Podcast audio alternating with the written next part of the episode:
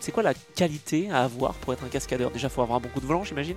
Bah oui, il faut avoir un, bon coup de volant. Et après, c'est ce que tu disais tout à l'heure, quand je suis passé de rallycross à asphalte, des pneus de série, euh, des pneus slick, c'est que j'ai la chance de ne pas avoir besoin de beaucoup de tours pour m'adapter. Et donc, dans le cinéma, tu peux pas faire. Les, les acteurs ont le droit de faire 20 prises, mais toi, tu n'as pas le droit de faire 20 prises. Donc ça arrive hein, que tu fasses pas 20 prises, mais que tu fasses 3-4 prises. Et déjà au bout de 3-4 prises, tu vois que la mise en scène, la, production, ça s'agace parce que on a les acteurs, c'est plus important que vous. Nous, on est, ah oui, on est, c'est pas, on n'est pas aux États-Unis. En France, ça arrive quelques fois, mais aux États-Unis, ils ont toujours une équipe, euh, une deuxième équipe cascade.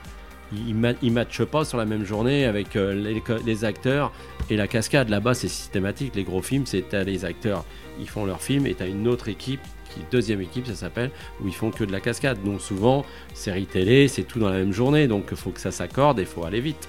Et j'ai souvent euh, fait déjà au premier run, à la première prise, déjà c'était quasiment dans la boîte. Certaines fois, c'était dans la boîte tout de suite.